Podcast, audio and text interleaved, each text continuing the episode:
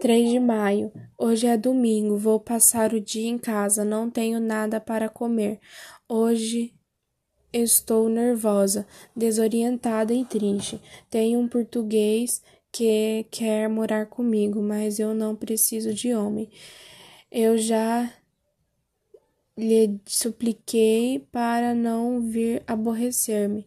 Hoje o Frei veio rezar a missa na favela. Ele pôs nome na favela de bairro do Rosário. Vêm várias pessoas ouvir a missa. No sermão, o padre pede ao povo para não roubar. O senhor Manuel chegou a começar, começamos a conversar.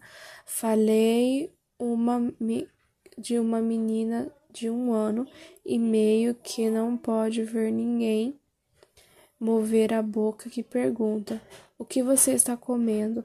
É a última filha do Benedito Onça. Percebi que a menina vai ser inteligente.